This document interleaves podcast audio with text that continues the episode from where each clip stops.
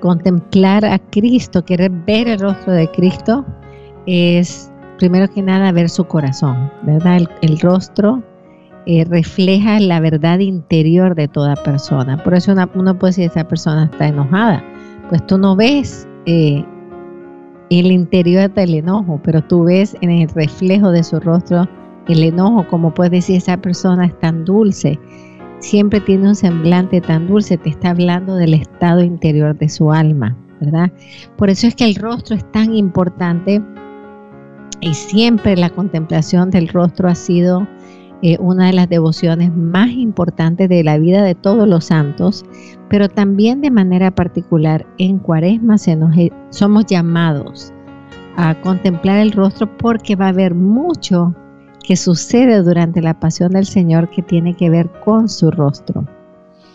Que no se nos olvide que en la carta Novo Milenio y Neunte, como tanto también en Novo Milenio Ateniente, o sea, las dos cartas que abrieron y cerraron el año jubilar del 2000, San Juan Pablo II hizo una llamada a la iglesia y era contemplar el rostro de Cristo.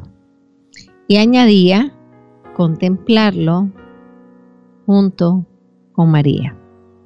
¿Por qué? Porque ella es la única que nos puede enseñar a nosotros a contemplar los rasgos, todas las dimensiones del rostro de Cristo, pero también a entender, entender la misericordia de su mirada, por ejemplo, la, la compenetración que él tenía con el dolor del corazón humano cuando miraba a la persona, cómo él quería ver a la persona, cómo su rostro iba tomando dimensiones propias de un rostro humano, pero que eran movidas por la fuerza del amor divino según las situaciones que iba enfrentando, hasta llegar a tener, ¿verdad? El más bello de los hombres, como dice las escrituras, llegar a tener un rostro desfigurado.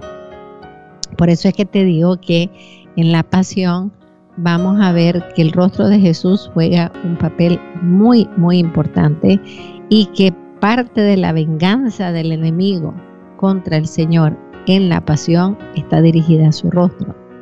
Y nos podemos poner a pensar por qué está dirigida a su rostro, ¿Ah? por qué le tenían que golpear el rostro hasta dislocarle la nariz, por qué los escupitazos a su rostro, por qué los bofeteos a su rostro, por qué la corona de espina grabada y marcando e enterrada sobre no solamente su cabeza, pero su rostro vemos la cantidad de golpes, para nosotros podríamos decir innecesarios, si Él va a ser crucificado a su rostro. Y es porque Él es el rostro del Padre, el amor del Padre. Él es la revelación. Él es la imagen visible de un Dios invisible. Y esto al demonio lo ponía muy mal porque precisamente, ¿qué fue digamos, la trampa, si queremos usar esa palabra, de el enemigo con Eva y con Adán y por lo tanto de luego con toda la descendencia de Adán y Eva. Es hacernos creer que Dios tiene un rostro diferente al que tiene. O sea, un Dios que es eh, castigador, lejano de la gente, que Él creó el mundo y se apartó y nos dejó abandonados a nuestro a, las circunstancias de los hombres y a las circunstancias humanas.